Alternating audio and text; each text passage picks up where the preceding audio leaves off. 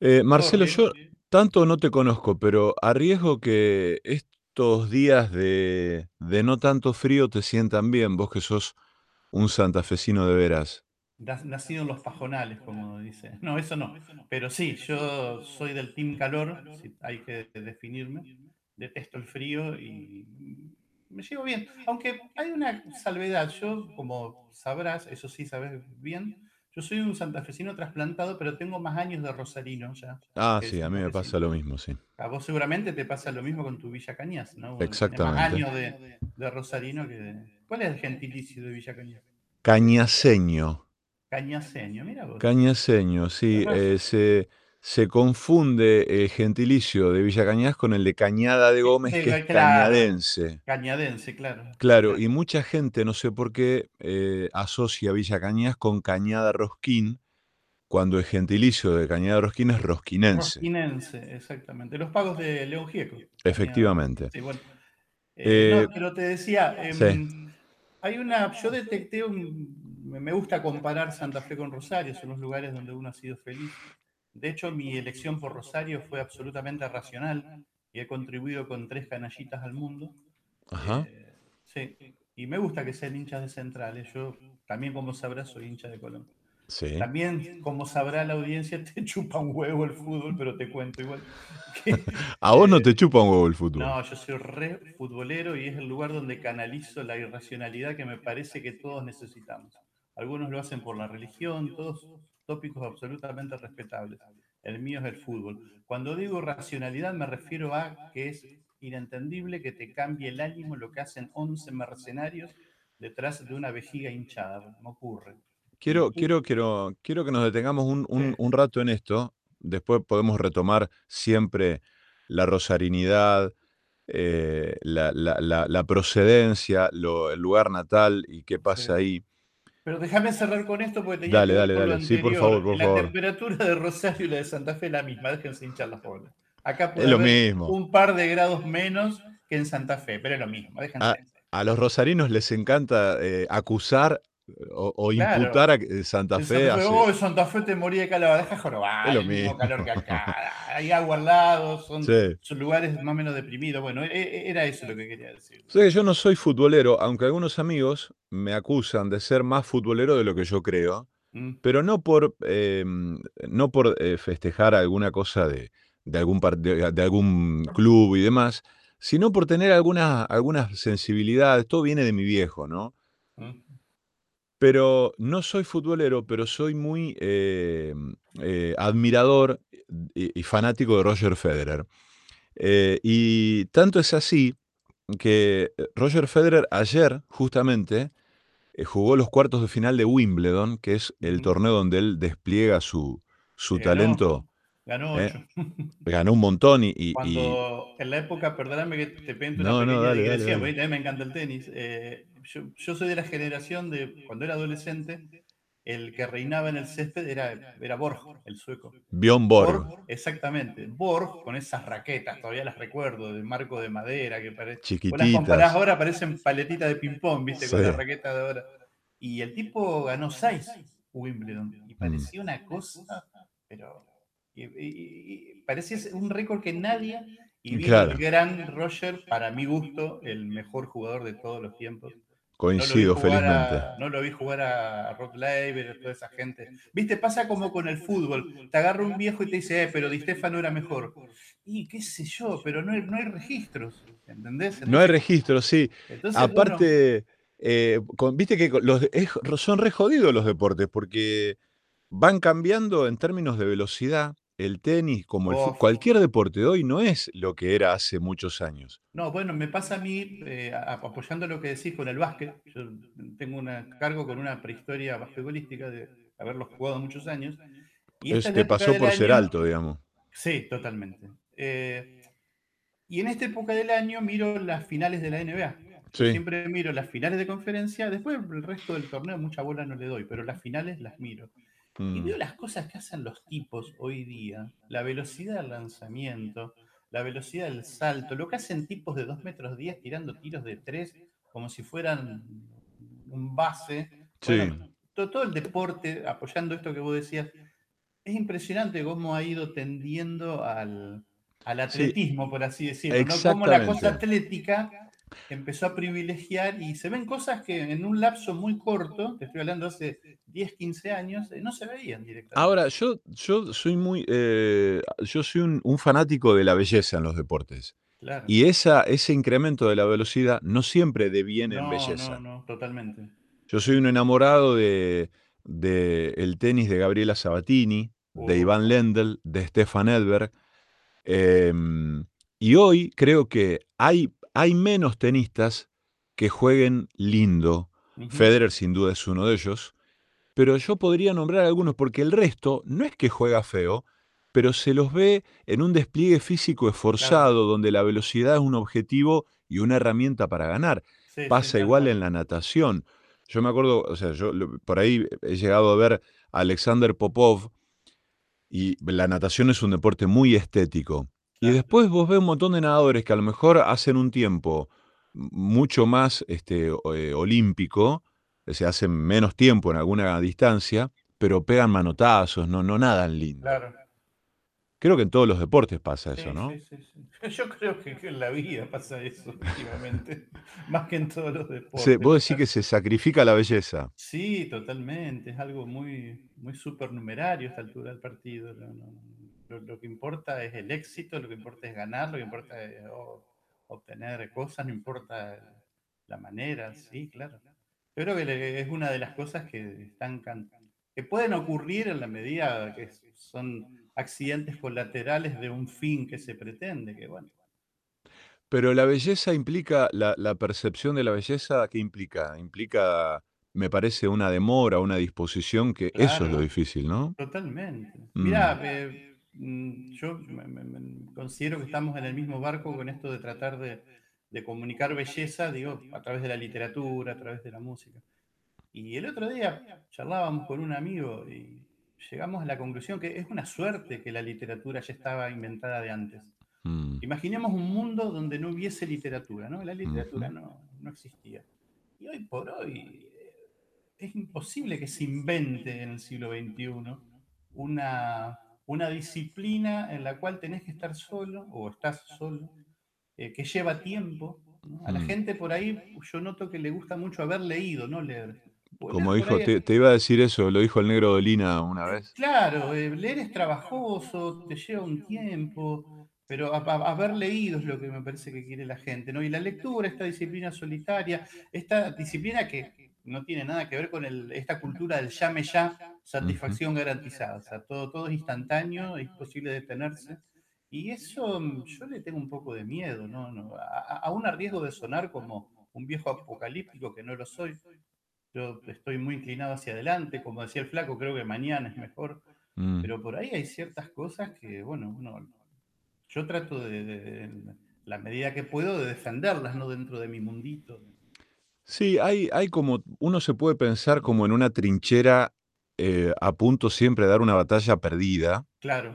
Sin embargo, yo últimamente me estuve preguntando mucho, y estuve pensando mucho, mira, ato con lo un una de las cosas que hablamos hace un rato de la co acerca de la conversación, el arte de la conversación, Que ¿no? se Eh, enseñar en las escuelas, claro. Eh, e e esa gente que tiene una disposición y una y un talento, ¿no? Como una esgrima de la conversación.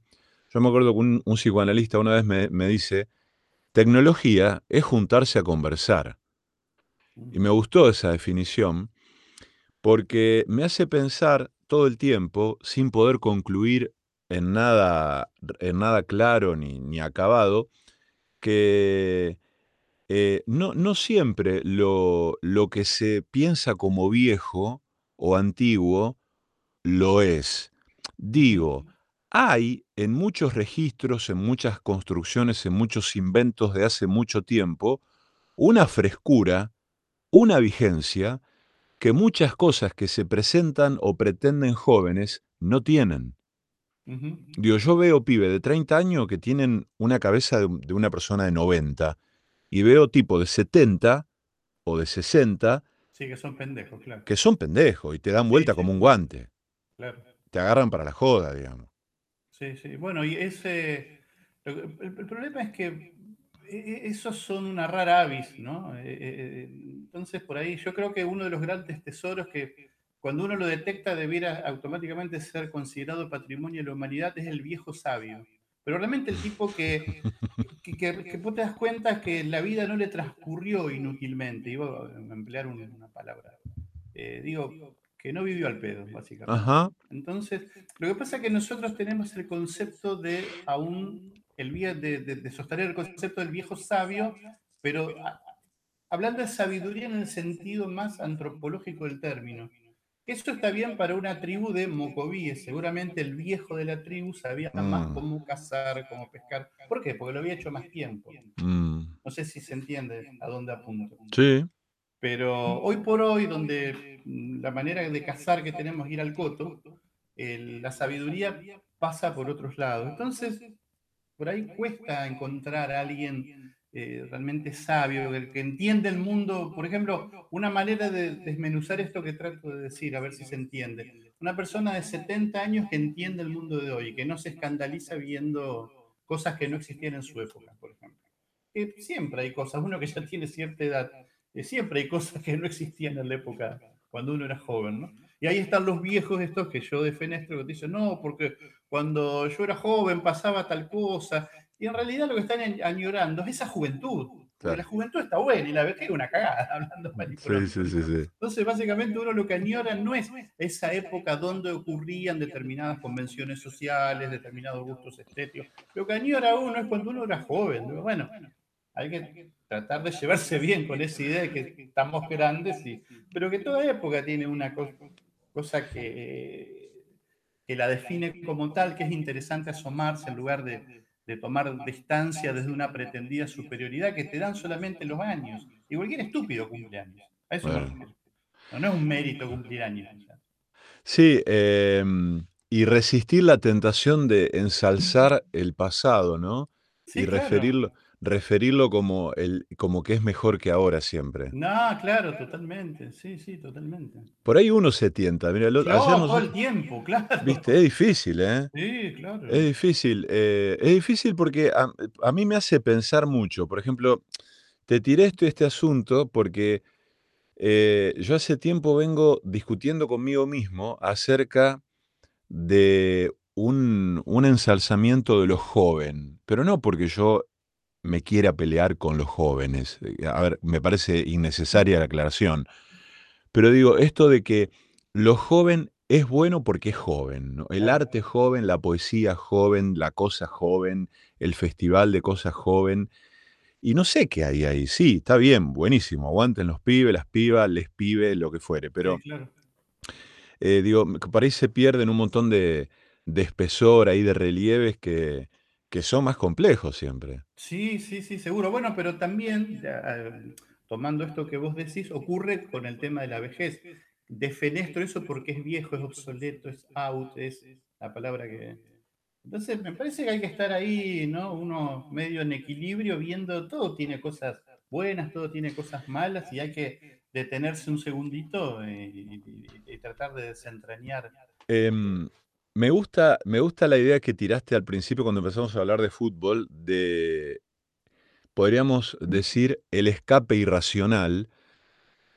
Sabes que el, el otro día lo escuché a Martín Coan em, contando, viste que él es fanático de Boca, Rebostero, sí. y que de hecho en, en esta situación estamos compartiendo nosotros, el, el Zoom y que eso que hace en su casa, el tipo tiene una bandera de Boca atrás, viste, Sí, sí, lo he visto, sí, sí. gigante. Eh, y, y claro, el tipo es un, un escritor, un crítico, etcétera. y Entonces cuenta que este, él cuando va a la cancha, o cuando iba a la cancha a ver a Boca, eh, dice que una vez se le acerca un tipo que lo reconoce, que había leído un par de libros de él, y le empieza a hablar de literatura, ¿viste? Y él lo pone incómodo. Y en un momento, eh, ¿viste? Ti- él le dice al tipo, mira, discúlpame, no me rompa las pelotas, yo vengo a ver el partido y yo quiero ganarle 8 a 0 Sí, totalmente. al equipo contrario. eh, y digo, ¿qué, qué, qué habrá ¿no? en, ese, eh, en ese rincón de lo irracional? ¿Qué drena uno ahí, no? Es maravilloso. Sí, sí, sí, sí. em, Sí, la verdad, no sé, a a mí me pasa, obviamente, salvando las distancias con, con el amigo Martín Con, eh, que, que a mí me parece que yo soy futbolero y, entiendo esto de, lo irracional. Bueno, me parece a mí que es un poco el mismo mecanismo muy parecido que ocurre con la religión, por ejemplo. Si uno se pone a analizarlo desde un punto de vista estrictamente racional, y por ahí... Resbalás, resbalás como loco. Totalmente, ¿no? Pero bueno, ¿qué le vas a decir a una persona, por ejemplo, que tuvo desgracias de esas irreparables, cuando se aferra a algo que por ahí no es muy racional, que digamos, bueno, uno hace lo que puede. Eh, yendo al fútbol, eh, me, parece que uno no puede estar en modo racional. Imagino, yo siempre pienso que el ser humano tiene dos perillas atrás, que no las vemos, ¿no? Pero una dice racional y otro modo irracional.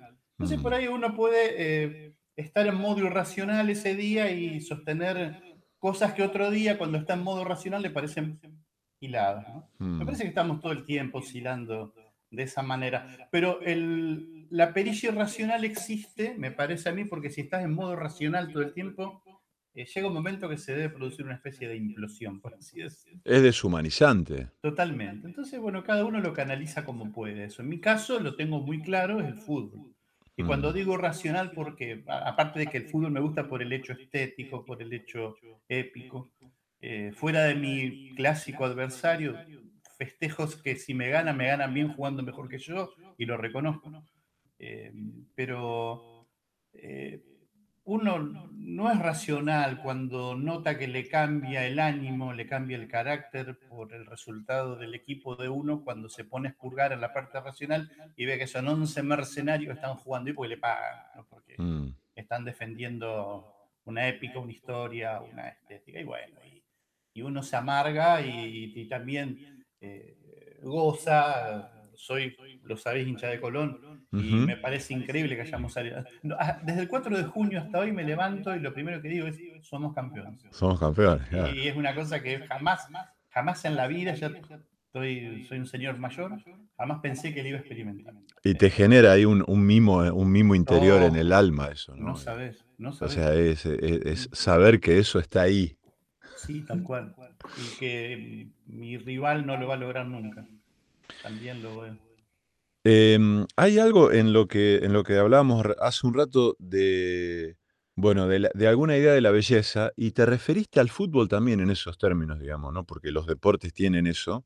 Sí, claro. Quizá en otros términos eh, distintos de lo que nosotros por ahí hace tiempo veíamos, como decíamos antes, no sé, eh, era, era más lindo cómo jugaba tal o cual, y no sé, probablemente.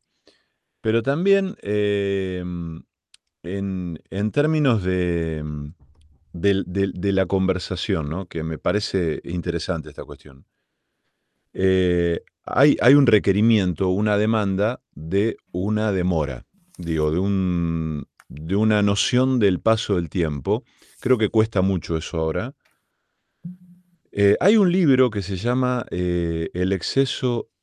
Eh, el, exceso de la comunicación. Los excesos de la comunicación. Que está re bueno porque es una conversación que tienen dos tipos. Yo no sé por qué lo leí, me imaginé que estaban en un bar y alguien de una editorial los estaba grabando sin intervenir y sin meter palabra. El tercero en cuestión entre Philippe Breton y David Le Breton, y después lo que hacen es transcribir y publican el libro en este, una conversación que tienen que es impresionante, ¿no? Y hablan de la demora, de la, de la dimensión de la demora. Eh, y hay, hay, otro libro de, mira, uno de ellos, de David Le Breton, que se llama Caminar, Elogio de los Caminos y de la lentitud. Sí, ese lo leí. Es buenísimo ese libro. Es hermoso, ¿no? Esto de. Eh, habla de, salir a caminar, porque sí, ¿no? Sí. De aventurarse a un paseo completamente caprichoso. El flaner, ¿viste la figura esa que tanto usaron los franceses y sobre la que Benjamin escribió tanto, ¿no? La, claro figura este del paseante que sale porque.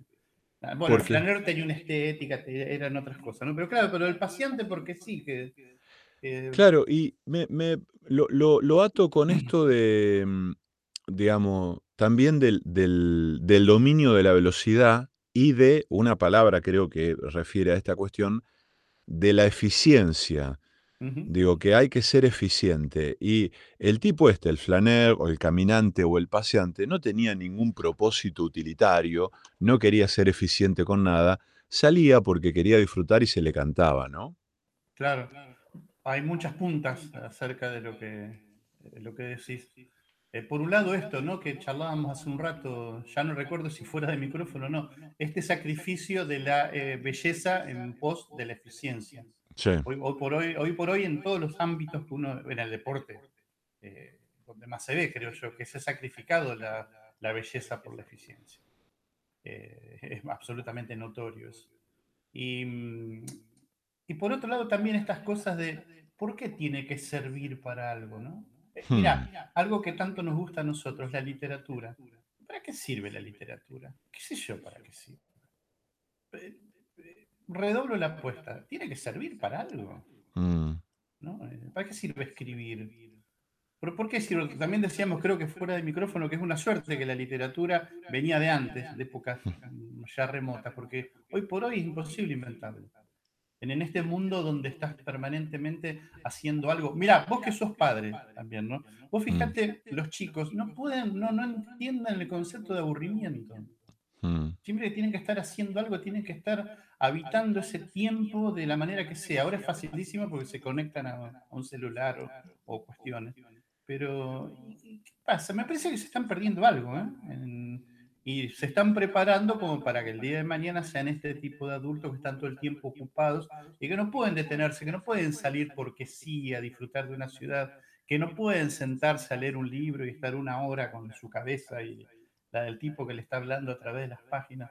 Es- es- Esta cuestión de la lentitud me parece que a, a mí me da un poquitito de, no digo de miedo, pero sí de extrañeza y en el fondo un poco de lástima porque eh, son prácticas maravillosas, ¿no? Que tampoco, ojo, tampoco soy apocalíptico, no estoy diciendo que todo el mundo es así, que se perdieron para siempre, pero convengamos que estamos inmersos en una época que desalienta este tipo de actividad. Claro, eh, no quiero caer en el lugar común de echarle la culpa al capitalismo, ¿viste? El, el sistema capitalista, pero bueno, algo de eso hay al fin y al Sí, cabo. totalmente, claro. Eh, y es difícil vivir en esa, en esa tensión, porque uno a la vez eh, quiere laburar, quiere, quiere estar, quiere estar en, en- entre, entre los otros, y las maneras de estar entre los otros también eh, eh, tiene que ver con dialogar con la diferencia, ¿no? Aceptar la diferencia, convivir, digamos, eh, y a- e- e- es jodido a veces, digamos, pensarse eh, en términos de, de no rendimiento, digamos, y, y de no resultado. Tal cual. ¿Cómo, cómo, ¿Cómo te pegó? Bueno, vos naciste en una ciudad, digamos, pero yo, por ejemplo, nací en un pueblo, y a mí la ciudad me afectó mucho en ese sentido. ¿En qué sentido? Y la ciudad yo a mí me hizo disfrazarme, digamos. Yo, yo sentí que yo en la ciudad tenía que eh, eh, mimetizarme con lo que yo encontré o vi ahí. Que yo Mm. tenía que parecerme para que me quieran, para que me quisieran, para caer bien, para laburar, para, di- digamos, para fundirme en el paisaje. eh, y después entendí que, bueno, era todo un mecanismo mío de, de- ingreso a ese mundo, ¿no? Pero a mí la ciudad me afectó en ese sentido. Ah, mira, qué, qué loco porque te pasó lo que le suele pasar al revés, ¿no? A la gente que viene de... eh, te lo planteo al revés. A, a mí el, el lugar chico, no, no quiero decir pueblo porque a veces suena peyorativo y nada que ver, pero yo, como bien vos decís, yo nací en Santa Fe y de grande me vine a vivir a Rosario, o sea, dos ciudades más o menos.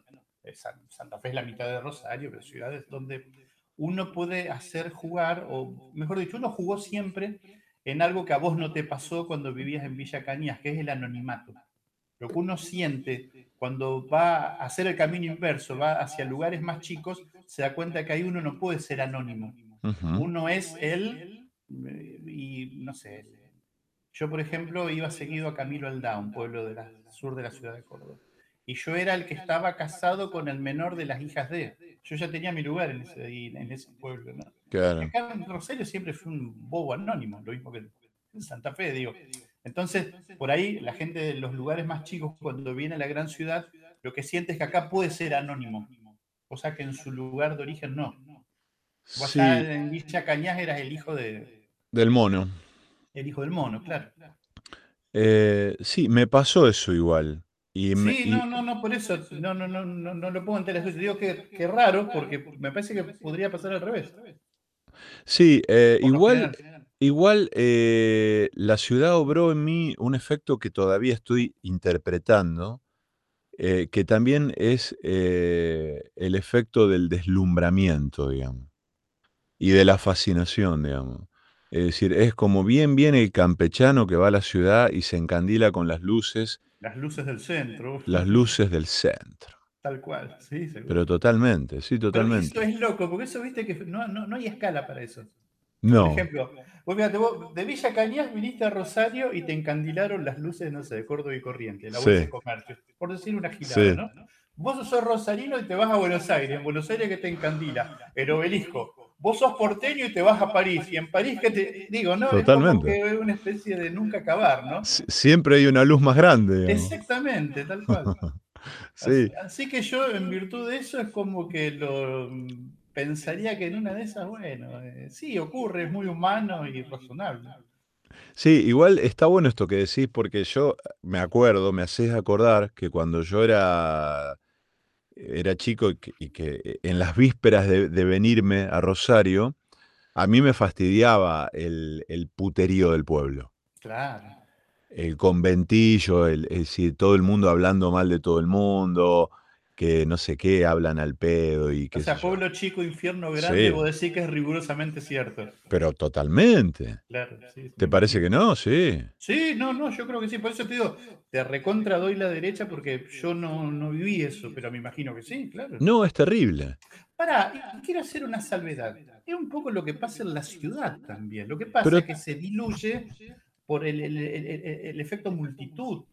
Pero acá en la ciudad, en los barrios, en los edificios, uno siempre está sacándole mano o escucha cómo le saca mano a la turra del segundo, al mal vecino del quinto B o al vecino de la gomería, por decir una. Lo que pasa es que en el efecto multitud es como una gotita en una palangana grande. En el pueblo no es una palangana grande, es un tarrito. Entonces eso está más visible. Pero yo, por Sí. otro lado, no creo que mucho en esa idiosincrasia del pueblerino. Del... que Totalmente. somos Lo mismo, lo que... y eso Ahora- se evidencia de- porque estamos hablando de cuestiones cuantitativas, me refiero. Totalmente. Ahora, redoblo esto que decís, en el sentido de señal, de, de ponerle la lupa a Rosario como una ciudad con una singularidad eh, muy particular, en la que en verdad no es tan grande, se conoce mucha gente. Sí, claro. No sé, vos, no sé, pero yo camino por Rosario, yo no vivo en Rosario, vivo en Roldán, pero yo camino por Rosario voy a- y me encuentro con gente. Sí. te encontrás con gente. O sea, no, no te digo que te saludan en todas las cuadras, tampoco, yo, tampoco somos famosos, digamos, pero digo, em, Habla por vos, yo soy re famoso. bueno, perdón, pero digo, tu, tu paso por el básquet te, te- te catapultó a... A la Pero digo, pero eh, en Rosario hay los mundillos. Por ejemplo, Ujú. el mundo de, por decirte, el mundo del fútbol, el mundo de los medios, el mundo de la música, y de la música tenés los rockeros, los tangueros, los de folclore, los yaceros, son tribus, y ahí sí se conocen todos. Claro. Bueno, Ahí nosotros- sí. Nosotros creo que vos y yo podemos hablar bastante de la tribu de los escritores, o la Sí. gente vinculada a la producción eh, literaria. Y de los medios. Uf, claro. Pero ahí es un, pu- Eh, es un puñadito, ¿eh? sí, sí, sí, sí, seguro. O sea, hay mucha gente, uno se, se pone a enumerar, sí, hay bocha de gente que escribe, ha escrito y demás, pero sí, no, no, es, no es tan vasto el asunto. No, en absoluto, claro. Y estamos hablando, como vos decís, de una ciudad de un millón de habitantes que, que se supone que tiene una circulación cultural, que yo no quiero granjearme enemigos, tampoco que eh, por- interpósita persona después te caigan a vos, pero yo cuestionaría un poco esto, ¿no? Esta idea. No, pero cuestionémoslo. Pero, una, una ciudad cultural. Una, una de las cosas que a mí me llamó poderosamente la atención cuando vine a vivir a, a- Le cuento a la gente que yo tengo más años de Rosarino, tengo tres años más de Rosarino que de Santa Fe. ah, ya habías me hecho la cuenta, mirá Ya vos. hice la cuenta, yo me vine a, a Rosario ya grande, ya tenía 26 años. 25 años tenía cuando me vine a, Rosario. O sea que, y el hecho de quedarme en Rosario fue una cuestión eh, racional. No quería volver a Santa Fe, me gustó mucho Rosario. Me parece una ciudad eh, grande, pero no tanto, una ciudad a escala humana. Tal cual. Donde tenés un montón de ofertas para hacer cosas, pero a su vez no perdiste ese vínculo. Si yo quiero pasar por tu casa a tomar mate, no necesito coordinarlo durante la semana. Paso y si no te encuentro, bueno, perdí 15 minutos en haberme ido hasta allá. Tal cual. es una ciudad tan grande, ¿no? Y mm, eso me, gusta mucho de, de Rosario.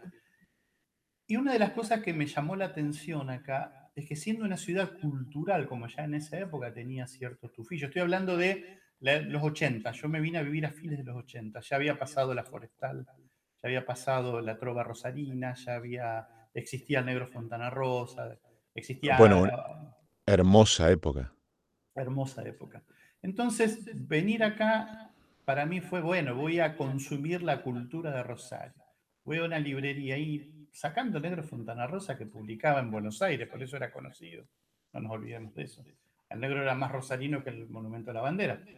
Pero la gran masividad la logró porque publicaba en Clarín y en ediciones de La Flor. Efectivamente. eran dos tanques. Digo, distinta hubiera sido su destino si hubiese publicado en Homo sapiens solamente, por poner. Totalmente. Y mm, entonces yo la, primera cuestión que me llamó la atención de Rosario es cómo puede ser que, excepción hecha del negro Fontana Rosa, no haya un escritor o una escritora que cada libro que saca eh, tenga vendido de antemano 5.000 ejemplares, por decir una mm. cifra. Eh, ¿Cómo puede ser que en Rosario no haya una revista, una publicación bien rosarina que se sostenga en el tiempo y que tenga una tirada de, mirá lo que te digo, 20.000 ejemplares? Estamos hablando de un millón y medio de lectores potenciales, si sumamos Rosario con el Gran Rosario. Y bueno, eso no existía y sigue sin existir. Entonces, me parece que eso también habla mucho de la identidad cultural. Voy a citar un ejemplo odioso pero necesario. Córdoba, una ciudad de un millón de habitantes, un poquitito más si se tiene en cuenta el Gran Córdoba, sí lo tiene.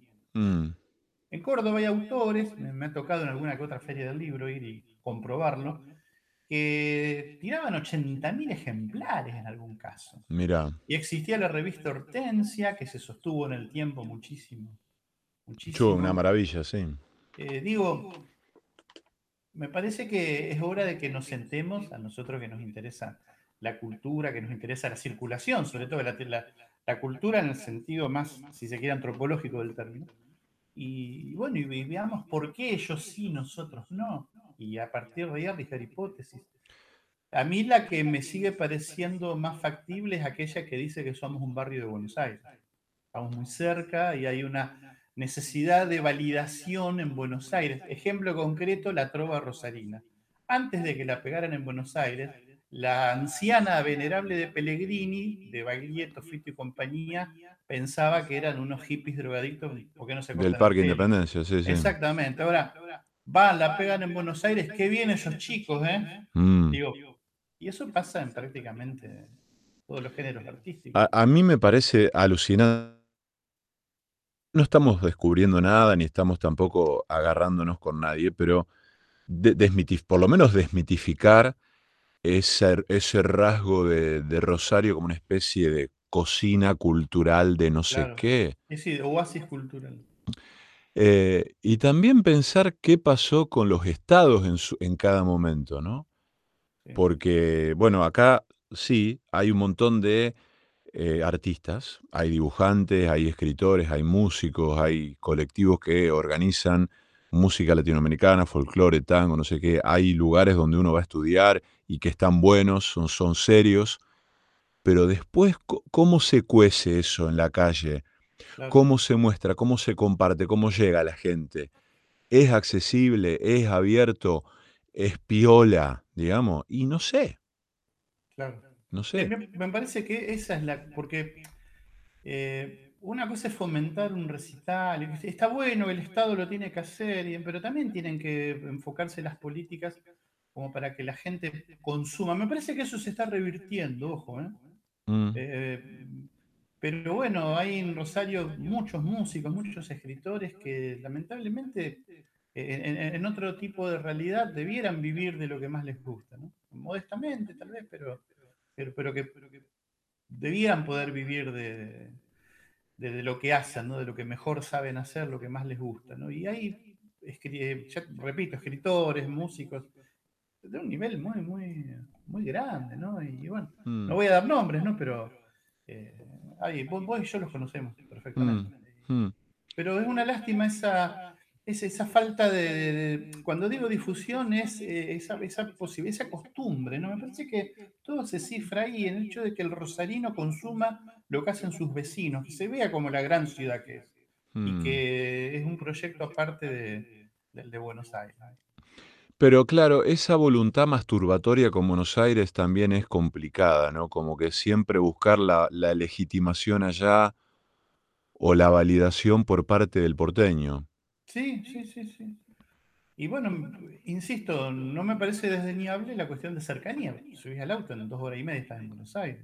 Mm. acá nomás. Y también, bueno, esa cuestión de, ciudad portuaria, ¿no? Eh, Borges decía que tenemos un, amigo en común que cada vez que uno lo cita a Borges, eh, Pablo Suárez, lo voy a Pablo. un querido amigo, además músico y escritor, justamente, que se enrola en esto que estamos charlando, que no le gusta a Borges, entonces lo que no le gusta es esa tendencia de la gente a citar a Borges. Bueno, eh, lo cito porque es pertinente, me parece. Borges decía que no se sabe dónde nació el tango, pero sí había tres ciudades que podían reclamar los derechos natalicios que eran Rosario, Montevideo y Buenos Aires. ¿Y por qué? Porque reunían dos condiciones, eran ciudades portuarias y prostibularias. A partir de ahí habría que empezar a ver cuál es. pero tranquilamente el, tango, lo decía el viejo Borges, podría haber nacido en Rosario, pero, pero tranquilamente. Bueno, hay gente que abona esta teoría, el querido Lautaro Kahler, también todas estas personas que han estudiado tanto y muy bien sobre, sobre el tema. Eh, estaba pensando esto que decís que, que, dijo Borges, que las ciudades también, a mí la ciudad, a partir de todo esto que, que, que, confesé hace un rato, de que a mí la ciudad me encandiló, digamos, ¿no? con las luces de su centro, también eh, las ciudades mutan, ¿no? Las ciudades cambian. No es la misma la Rosario que vos conociste cuando te viniste en los 80 que la de ahora o la que yo conocí cuando me vine en los comienzos de los 90 que la de ahora. Y uno va estableciendo algunos romances con la ciudad conforme la camina, la conoce, la anda en bondi, en auto, se pone de novio con una chica que vive en un barrio, entonces tiene que ir, o la anda en bicicleta. Hay un encanto probablemente decreciente en las ciudades, o no, no sé. Digamos, me parece que esa visión que refiere Borges acerca de ciudades portuarias y prostibularias le confiere a Rosario, al menos de, esas tres es la que yo, la que nosotros me parece más conocemos, ¿no? Claro. Un encanto indiscutible, ¿no? Con todo, con todo su acervo de pichincha, eh, el bajo y demás, eh, que incluso me parece que en relación a, lo que hablábamos recién, de que la ciudad misma no da cuenta de un montón de sus fenómenos, eh, muchísima gente ignora. Eh, no sé, lo nombraste hace un rato, o ayer, no, ayer, en una conversación que tuvimos ayer, al negro Yelpi, ayer fue. Ayer, sí, sí. Que ha hecho una, digamos, una, una historización de muchas cuestiones de Rosario, por ejemplo, Pichincha. Sobre, claro, sobre todo Pichincha, claro. Que, digamos, e, eso, eso da cuenta de una ciudad que, que está ahí, que no es que... Sí, un montón de, de lugares se, se, tiraron abajo, bueno, Sí, casi todo se va eh, tirando abajo. Mirá, eh, está, bueno lo que decís porque nos da pie como para recomendar un libro que uno piensa, bueno, ¿cómo no lo van a conocer? Pero por ahí es más jóvenes se enganchan y no saben. Primero, el negro Yelpi es un gran poeta, fue amigo, por ejemplo, de Saer, de, hecho hay un ensayo que Saer le, dedica, que está en uno de sus libros, trabajos. Un gran poeta, un tipo realmente de una sensibilidad exquisita. Como gran amante de Rosario, no nació en Rosario, el negro Yelpi nació en Esquel. me, me sacaste la palabra de la boca. Em, y el negro Yelpi, una de las cosas, bueno, fue secretario de, fue el primer secretario de Cultura postdemocracia en el año 83. Eh, el negro Yelpi fue, por ejemplo, el creador de la fiesta de colectividad. Eso es un invento del negro Yelpi. O sea que le ha dejado cosas a la ciudad. Por más que la feria de colectividad medio eh, legítimamente puedo no interesarte mucho, pero es un evento muy instalado, conocido, que le deja plata a la gente que, y es plata que queda acá en Rosario, teóricamente.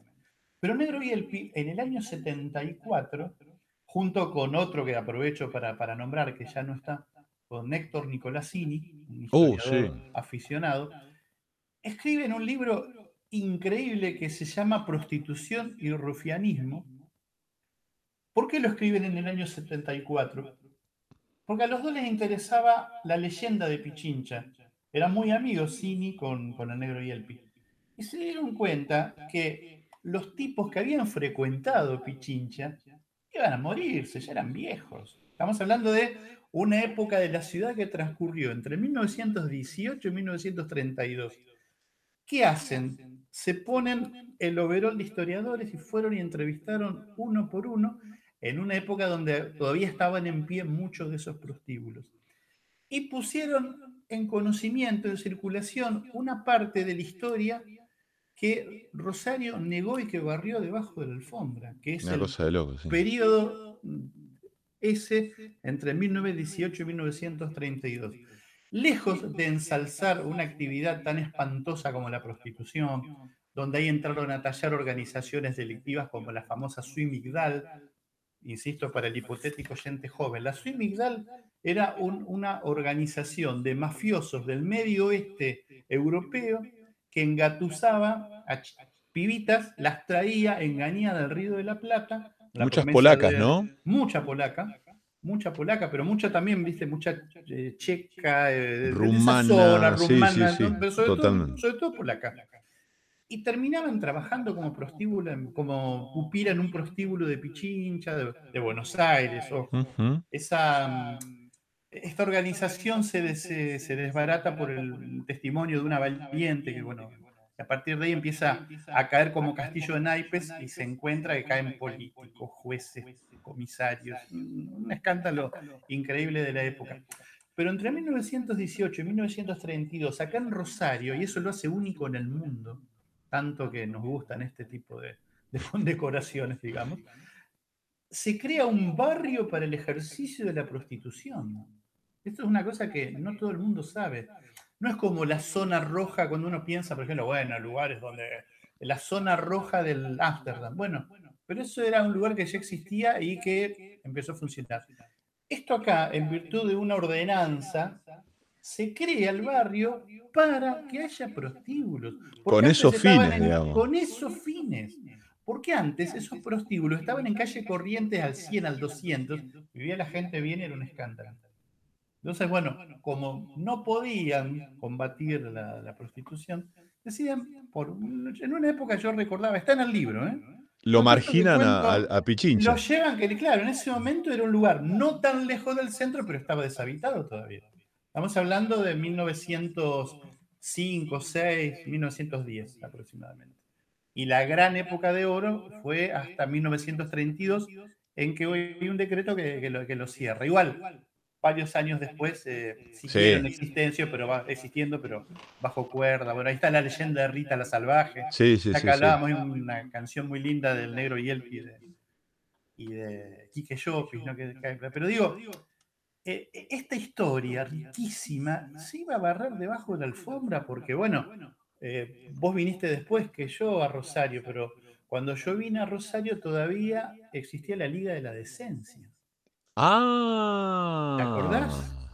Es, increíble eso. Bueno, insisto, le cuento a la gente joven en Rosario, la década del 80, no estamos hablando de... Sí, de los 50. Exacto. Había una liga que se autoproclamaba la Liga de la Decencia y tenía un peso tremendo, al punto tal de que hubo películas, recuerdo Je vous salud, María, eh, Yo te saludo, María, que no se pudo ver en Rosario. no se la pudo ver en Rosario. ¿De, de- de dónde es esa película? Esa película, eh, Yo te saludo, María. eh, ay, se me fue el nombre del, ¿Pero de, de qué país? De, director. Es una película eh, francesa, se creería recordar, ¿no? Que toma una, una versión de, de- del, del mito de, de Jesús. Ya Lugo Godard, qué estúpido. ah. Godard, está, está, está, está bien. está bien. De Godard, claro, sí, que, mm, que toma No sabía, la- no sabía. El, el- el- el- el drama del Cristo, bueno, es una visión, una visión, por otro lado, respetuosa, ¿no? Pero que no era la, la canónica. A mí me O sea, fíjate pasó... el poder que ha tenido. Sí, sí, sí, ¿qué te parece? A mí me pasó, tuve la fortuna, creo que vos también, y te voy a invitar a la referencia, porque seguramente te ha pasado, de caminar no solo Rosario, sino mi pueblo natal con gente mayor que yo, que por supuesto, cuando uno tiene el privilegio de caminar, caminar por un lugar con alguien mayor, te dice, mira, ahí eh, había un molino que vivía el ruso tal y hacían tal cosa. Ahí vivía una viejita que hacía canasto de mimbre y no sé qué. Bueno, una vez con un amigo chileno, un artista plástico, me pasó de caminar por Pichincha, pero íbamos caminando, ¿viste? Me tomar una cerveza, y no sé qué, y me decía, acá estaba el Petit Trianon, Dice, y encima el tipo había, se había tomado lo- el laburo de entrar al, al edificio cuando aún no lo habían tirado abajo y había, se hab- había conseguido hacerse de las monedas con las que los tipos les pagaban a las prostitutas y algún que otro azul- azulejo con marcas de grafitis de los baños, que son verdaderos tesoros, digamos. Sí. Eh, pero digo, eh, esto de caminar con alguien, no sé, lo que debe ser, nunca tuve ese privilegio, pero lo que debe ser caminar pichincha con el negro Yelpi, yo me muero, Marcelo, por hacer un documental, poner- le pones una cámara, ca- salí a caminar con el negro Yelpi por Rosario y te hace un Bueno, largometraje. pero esto que vos estás diciendo, como en el juego de la oca, retrocedo dos casilleros, tiene que ver con la identidad cultural. Eso Claro, tendría que estar hecho y colgado en YouTube, para que sí. ya está, ya quedó. ¿Por qué no se hizo? mm. Entonces me parece que la respuesta a esto eh, tiene que ver un poco con lo que hablábamos, ¿no? Y aprovechen porque el negro y Elpi, eh, Dios guarde libre, lo- lo- Está- sí, pero eh, está grande. está grande, es finito como todos nosotros, digo, no. Sí, y, y- y, eh, o sea, a ver, está grande, pero por lo, digamos, agradezcamos que está no, está re bien. bien, está re bien, ¿eh? No, no, está re Digo, bien. Y le queda un montón de violín, ojo, pobre negro. No, pero Pero digo, digo, está, pero está grande, pero claro. no, digo, pero está grande, pero no está senil. No, no, Viste no, que por ahí por hay gente que, está que está bárbaro. complicada. Claro, imagínate. Sí, sí, es, eh, es- es increíble. Eh, Bueno, un poco de esa reconstrucción se puede hacer, insisto, a través del libro Prostitución y Rufianismo, que, bueno, ahí tenés Ignoro eh, la circulación, un libro emblemático de Rosario. No, no te iba a decir que lo puedes conseguir, y, me- ¿y dónde lo puedes conseguir? No lo sé. No sé no, si ni se idea, claro. reeditó, no sé si... No sé. ¿Se entiende? O sea, también te- vos fíjate cómo a través de este punteo que estamos haciendo surgen este tipo de cosas. ¿no? Eh, La, la Em, circulación, ¿no? Básicamente. sí, ¿dónde, o- sí, ¿dónde se consigue? ¿Dónde, a ¿Dónde se ver, alguien, consigue? alguien está Exacto. escuchando esto y, y- y qué, ¿dónde voy a buscar ese Eh, libro? Exactamente, tal cual, tal cual. Sí, porque no es que está ahí a la mano.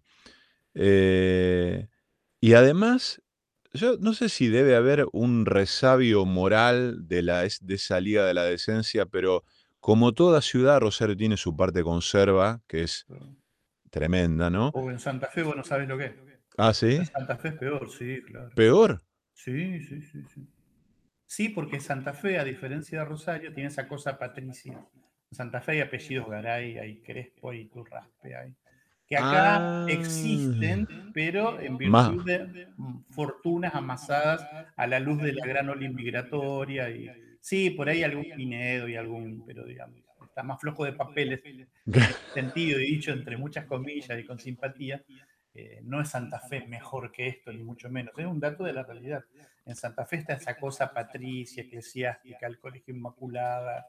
Eh, Ah. hay, hay- hay una prosapia en la que obviamente ni vos ni yo creemos, pero que existe y que tiene una cierta base histórica, digamos. Pero en Rosario, esa parte que existe a la manera que sea. ¿puede ser que reniegue del pasado oscuro, prostibulario y Yo de creo que sí, yo creo que sí? aún hoy sí, sí. Me parece que no es algo que cuando en realidad debiera ya bueno, ya a esta altura se se se lo ve con otros ojos, claro. Pero, eh eh eh, era era fue muy loco. Yo tuve ocasión, por suerte, de hablar mucho con el negro. Em, yo tuve una de de de esos de esas jinetas que uno se va a llevar al al otro barrio el día de mañana, que uno sueña con mostrarla en la portería y te te ve, viste, el el portero y te dice: "Está bien, pibe, podés entrar". Yo lo tuve columnista negro Bielpi, cuando tuvo un lejano programa allá por cuando LT8 todavía estaba acá en Calle Córdoba. Esa una una esa es una credencial, ¿eh? eso es una credencial, debiera ser, y si no, bueno, no me interesa. ¿Y qué y qué, em, y el negro que iba una vez por semana, cómo No, era? lo sacaba por teléfono. Ah. Él él creo que todavía vivía en La Florida, o se había mudado al centro hacía poco. No, lo hacía en programa en la madrugada. A veces lo grababa, a veces lo sacaba por teléfono, casi siempre lo sacaba por teléfono. Y la idea era que charláramos de todo un poco, sí, sobre todo de literatura, el negro, tremendo lector, este, pero también un tipo que conoció otra época, ¿no? Y, eh, tenía una una un siempre una reflexión sobre eso. Y lo que a mí me llamó siempre la atención es es esto, ¿no? Que que esa historia tan reciente, ¿no? Estamos hablando de año 74 en que sale el libro, y estamos libro vinculado a un pasado hace 30 años, digamos, ¿no? Mm. Un instante histórico, ¿no? Mm. A mí me fascinó, eh, una vez, mira, vos sabés que una vez eh, hace muchos años, yo vivía, eh, en España y Salta. Y tenía un amigo arquitecto que que un día me contó, me lo cruzo por ahí y me dice: "Che, me compré un me puse un bar acá a la vuelta, por Jujuy, en una casona antigua hermosa". No, o sea, una zona, ponele Jujuy era entre España y Presidente Roca, no no no es Pichincha todavía, esa zona. Dale tiempo. Sí, es verdad. Em, una casa antigua. Y y me y l y le digo: "Che, veo el nombre, un cartel así, Galifi". Digo: "¿Qué nombre de mierda que le pusiste?". Le digo: "¿Por qué le pusiste Galifi?". Y me mira y me dice: "¿Que no conocés a Agatha Galifi?". Agatha Galifi. "No", le digo. Y el pibe me mete me abre una cerveza dentro del bar y me empieza a traer, porque la socia de él, del bar, era una abogada. Vos sabés que habían manoteado, por contactos, expedientes de de de Chicho Grande, de Chicho Chicho Grande, Chicho Chico, Chico, sí. de Ágata, en tribunales, y les habían sacado fotos o fotocopias, no sé qué, como para poner en cuadritos en el bar a modo decorativo. Y cuando me cuenta un poco la historia de un modo muy rudimentario, yo no lo podía creer. Digo, esto pasó acá. Pasó acá y no, bueno, para contarle a la gente que por ahí no sabe, estamos hablando de mafias rosarinas. Picantes. muy, pero muy picantes, vinculadas a secuestros, o sea, mafia, mafia en el sentido más, si se quiere, tradicional del término. Y lo novedoso de esa mafia es que durante mucho tiempo estuvo comandado justamente por Agatha Galifi, una una mujer. Que entonces Una era era una pendeja, era muy Era chica. sí. Adolescente. que te vas a re a reír, pero hay un libro, eh, hasta donde yo sé, eh, uno de los pocos libros que se escribió sobre Agatha Galifi, ¿sabés quién lo escribió? ¿Quién? ¿Viste la Tenés razón, tenés razón. muy te digo que es muy legible, ¿eh? Tenés Uno razón. lo yo por mí, por lo menos lo leí con toda la la la las prevenciones y los prejuzgamientos del Sí, sí, sí, como No, corresponde. está está muy bien, está está bien. Hay un periodista, Marcelo, eh, rosarino, que eh, estamos hablando, digamos, me parece que, ay, no me acuerdo el nombre, por Dios, lo estoy buscando acá mientras hablo con vos, no me no no me perdono, eh, no acordarme del nombre de del periodista que le dicen el Mosca. Ayúdame. Aguirre, Aguirre. Aguirre, Osvaldo Aguirre. Osvaldo Aguirre, sí. Eh, que muchísimo sobre también sobre claro, que que escribió, hizo un laburo, eh, interesante de recoger ahí, ¿eh? Sí, sí, sí, sí. Y Sí, vos interesante.